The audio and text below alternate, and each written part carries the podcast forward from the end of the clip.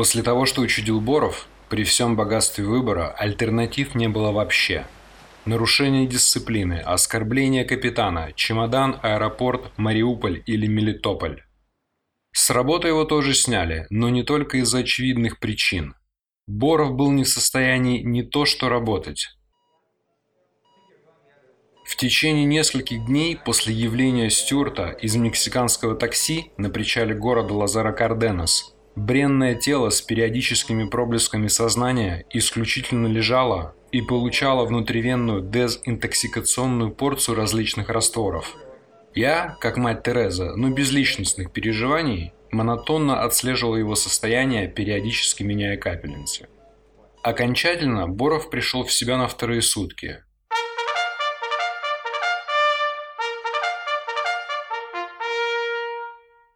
Его первый осмысленный вопрос меня немного удивил. «Сколько еще до Ванкувера?» «Четыре дня». «Угу. Хорошо. Время еще есть». Интересно, где сейчас Хачик?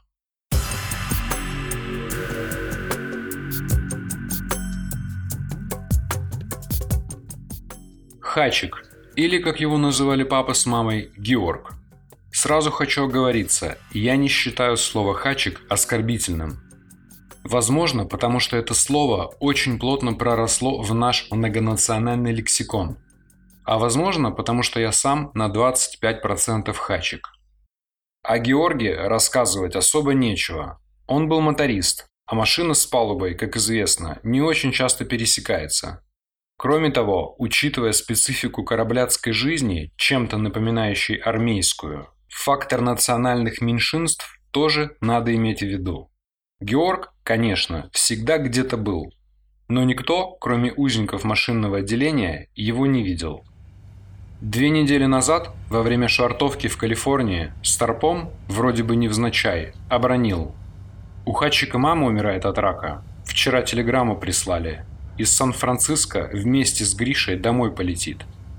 Я был в особо циничном расположении духа и ответил коротким вопросом. «Билет за чей счет?» Старпом зыркнул из-под козырька кепки, щелкнул фиксой и вышел на крыло мостика. Этим же днем, точнее вечером, Георг ждал меня возле каюты. «Доктор, я попрощаться пришел». Из чего вдруг такие телячьи нежности? Особенно учитывая, что мы толком и не общались, да и пациентом он моим никогда не был. Но это были мысли про себя. А вслух «Георг, мои соболезнования». «Доктор, на самом деле с мамой все в порядке. Я слегка подохуел. И это, доктор, я домой не вернусь. Из Сан-Франциско я на автобусе поеду в Канаду. У меня там тетка. Вот так. Ты хороший парень, решил тебе рассказать. Ладно, удачи. Только никому не говори. Хорошо?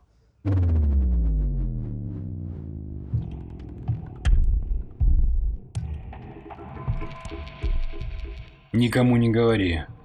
В замкнутом пространстве и мужском коллективе, который, как известно, хуже женского, задача практически невыполнимая – в недалеком будущем этот эпизод станет одним из пазлов, дополняющим и объясняющим.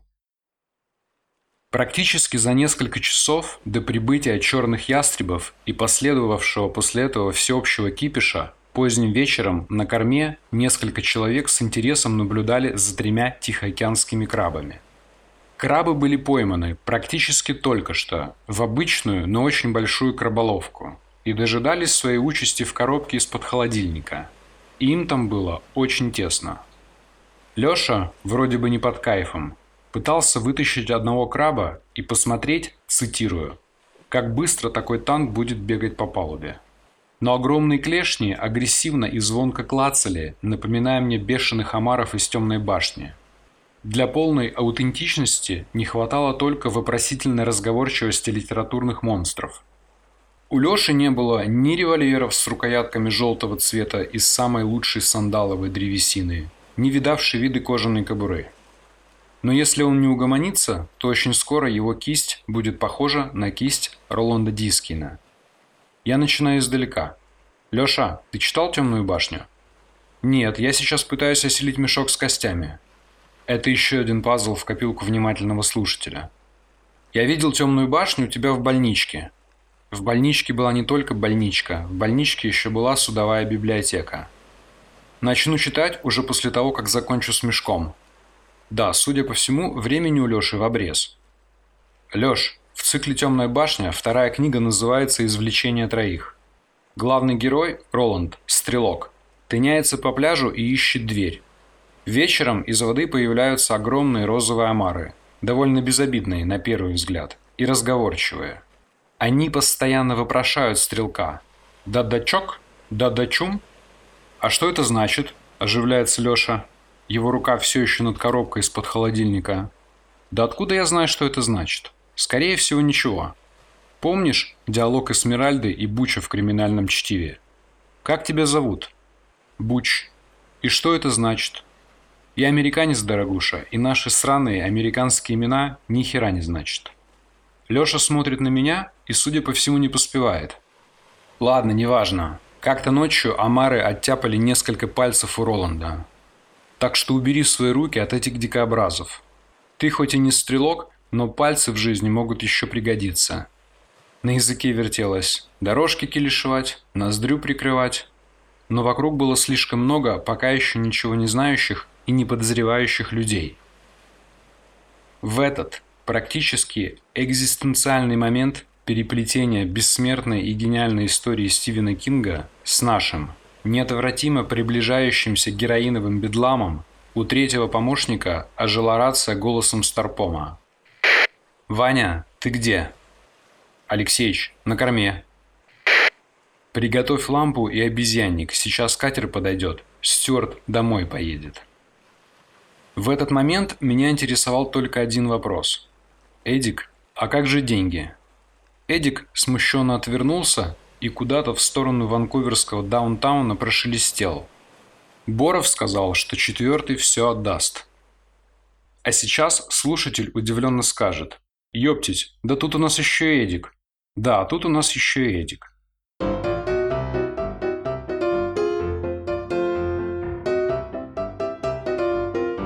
В Одессе о таких, как Эдик, обычно говорят – он какой-то неудачный. Смысловая составляющая весьма широкая и ограничивается только вашей фантазией. Эдик был неудачный. Как-то, отправившись погулять, Эдик погулял на славу. В каких-то мексиканских ебенях он попал под раздачу, хотя был совсем не при делах, и совершенно случайно ему двинули по уху бейсбольной битой.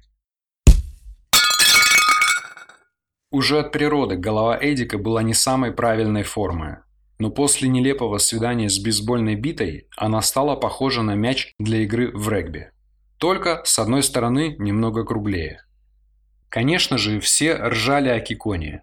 Я старался сдерживаться, но было очень тяжело, особенно учитывая то, что минимум раз в день мне приходилось устраивать танцы с бубном вокруг этого уха.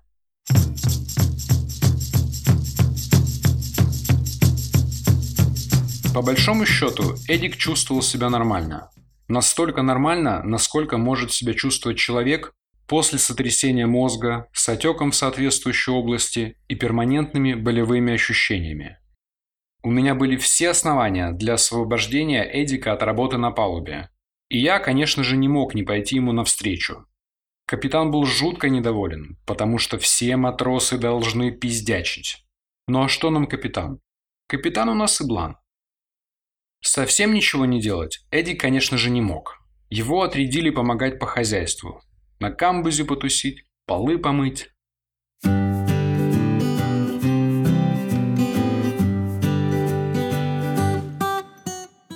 Я довольно часто носил банданы, а Эдику мои банданы очень нравились.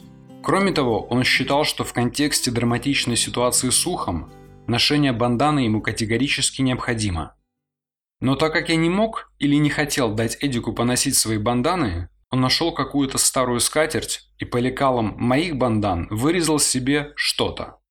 Это что-то напоминало скорее бабушкину косынку, нежели настоящую бандану.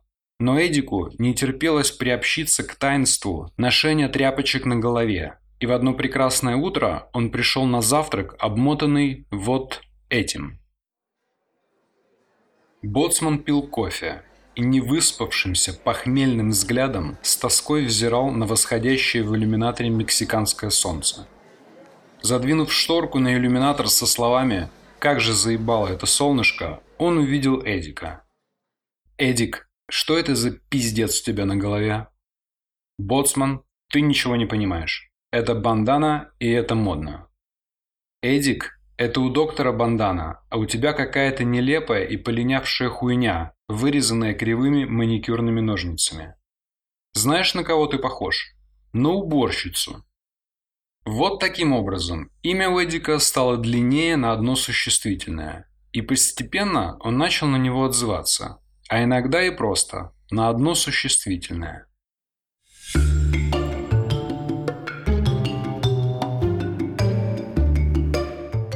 Однажды мы мыли трюм. Точнее, все пять, но по трюму в день. Однажды. Мы их мыли каждый раз, после выгрузки, в среднем раз в три недели. На самом деле, словосочетание «мы мыли» не совсем корректное. Как правило, мыл их я, плюс кто-то был рядом. И дело не в том, что раз в три недели мне нравится мыть что-нибудь объемное, размером примерно со стандартную пятиэтажную хрущевку. Трюм моется морской водой, подающейся под сумасшедшим давлением в пожарный шланг, который крепится к треноге на тяжелой металлической платформе, немного напоминающей портативную зенитную установку. Кроме меня и боцмана, больше никто не мог управляться с этим монстром, потому что рахиты. Непонятно, как они медкомиссию проходят. Хотя, понятно как. Так же, как и все остальное у нас делается. Через одно место и за деньги. В это однажды я мыл трюм вместе с Джонни. Имя Джонни звучит уже не первый раз, и я практически слышу вопросительные интонации. Но не сейчас. Сейчас я отдаю должное Эдику. А у Джонни будет своя глава, и более чем объемная. Обычный распорядок дня на корабле выглядит следующим образом. Завтрак в 7 утра, в 8 утра начинается рабочий день. С 10 до 10.15 кофе тайм. Время, когда народ пьет кофе и давится углеводами. Видимо, для того, чтобы испортить себе аппетит перед обедом. С 12 до часа обед, потом Арбайтен und Капайтен, очередной кофе-тайм в 15.00 и финальный трудовой спорт до 7 вечера. Зачем я так подробно это объясняю? Перед тем, как выбраться из трюма на кофе-тайм, обед и, о счастье, на окончание рабочего дня, Необходимо прекратить поливать морской водичкой переборки трюма. А пожарный кран находится, логично было бы предположить, наверху. Соответственно, не менее логично было бы предположить, что возле пожарного крана должен находиться специально обученный человек, в обязанности которого входит процесс откручивания и закручивания пожарного вентиля. Такая вот непыльная работенка. Стоишь на палубе, дышишь свежим океанским воздухом и загораешь. В этот раз открывать и закрывать кран отрядили Эдика, справедливо полагая, что такая серьезная и трудоемкая процедура ему 100% по плечу. Эдик поконючил для проформы, сетуя на то, что там ветрено, а у него ухо, и жалобно глазами поискал у меня поддержки. Я невозмутимо заметил, что мы вообще-то в тропиках, и если он побудет несколько часов на свежем воздухе, то его уху это, скорее всего, даже понравится. Старпому тоже понравилось то, что он услышал. Фантазия Чифа, придумывавшая каждый день, чем же сегодня занять Эдика, уже давно приближалась к повороту, за которым находился знак «Тупик». Но занимать Эдика все равно было нужно. Капитан крайне болезненно воспринимал факт того, что на корабле кто-то мог бездельничать. Если вы думаете, что на судне все только и делают, что работают с серьезными лицами, то вас ждет глубокое разочарование. Как я уже говорил, жизнь на корабле чем-то напоминает армейскую, но усугубленную перманентной изоляцией. Да, практически зона очень легкого режима. Мы пытались эту жизнь раскрасить и по возможности яркими и веселыми цветами. Я направлял мощный напор воды на переборке трюма, вымывая остатки то ли кукурузы, то ли пшеницы. Джонни мурлыкал на ломаном русском, припев какой-то незамысловатой песни – которую он слышал десятки, если не сотни раз по телеку в комнате отдыха. А полуовальная голова Эдика в полинявшей простынке, удовлетворенно от того, что она была не внизу, взирала на большие пастерушки. У меня было очень хорошее и очень шкодное настроение, и мне очень хотелось облить Эдика из пожарной пушки. Да, доктор в этот момент куда-то вышел погулять. Но сделать это было крайне непросто.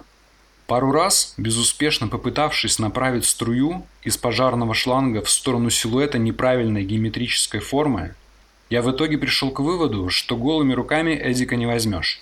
Тех нескольких секунд между поворотом пушки и моментом долетания добивания струи воды до верхней части трюма с головой хватало голове Эдика для того, чтобы куда-нибудь укрыться из поля зрения. Эдику игра явно нравилась. Он довольно и немного перекошенно улыбался, всем своим видом показывая «А ну-ка попробуй, доберись до меня. Все равно я быстрее, умнее, хитрее». Нужно подчеркнуть. Наконец я придумал. Но мне нужна была каска. Свою каску я решил не использовать. Рядом был Джонни, и у него тоже была каска. «Hey, Johnny, can I have your helmet?» Джонни, уставившись в переборку, продолжал мурлыкать. До меня доносилось «Очко, очко». «Джонни, where are you singing?» Он недоуменно повернулся ко мне. «Очко, очко». «Oh my goodness, are you dumb? Should be eyes to eyes. What's the difference?» «Nothing. Forget it. Listen, Johnny, give me your helmet. I'm going to do some funny shit». Словосочетание «funny shit» заинтересовало незадачливого певца, и он с готовностью протянул мне свою каску. Hold on, just a second.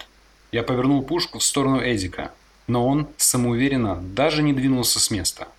Ага, я помню. Быстрее, умнее, хитрее. Come on, Johnny, throw up.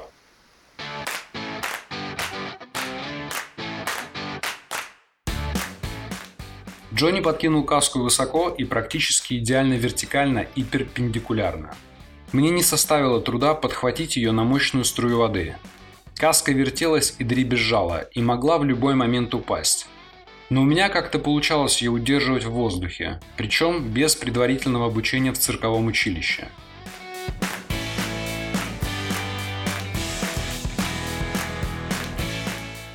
Баражирующая на струе воды ярко-желтая строительная каска медленно приближалась к Эдику.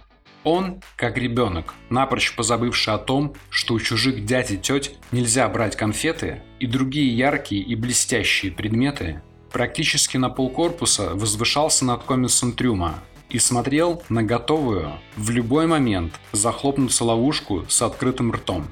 Джонни уже все понял, и я чувствовал, как он улыбается. В тот момент, когда каска находилась буквально в полуметре от многострадальной головы Эдика, он не выдержал и закричал «Now!».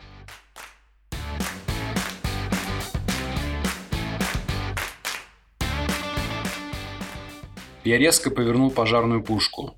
Голова Эдика от мощного удара воды мгновенно исчезла.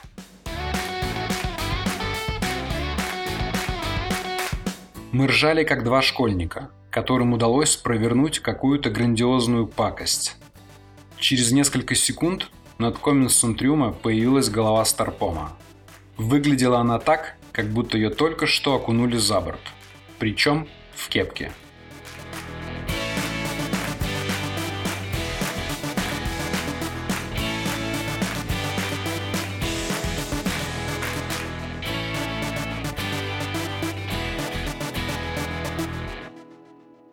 Третьем эпизоде романа с героином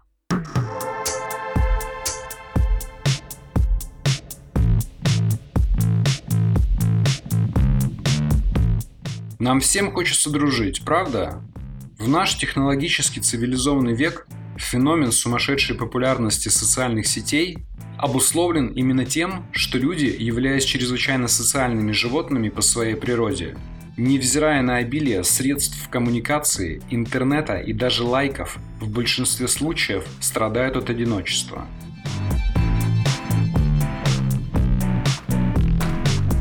Как-то я был свидетелем довольно неприятной и красноречивой ситуации.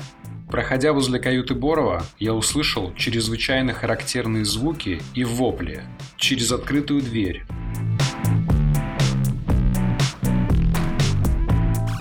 Конфликты на корабле лучше гасить в зародыше. Впрочем, как и в обычной жизни. Невзирая на промежуточный результат, окончание разборок в плоскости применения физического воздействия всегда имеет особо неприятный и неизменный финал. Чемодан, аэропорт, домой. Причем за свой счет.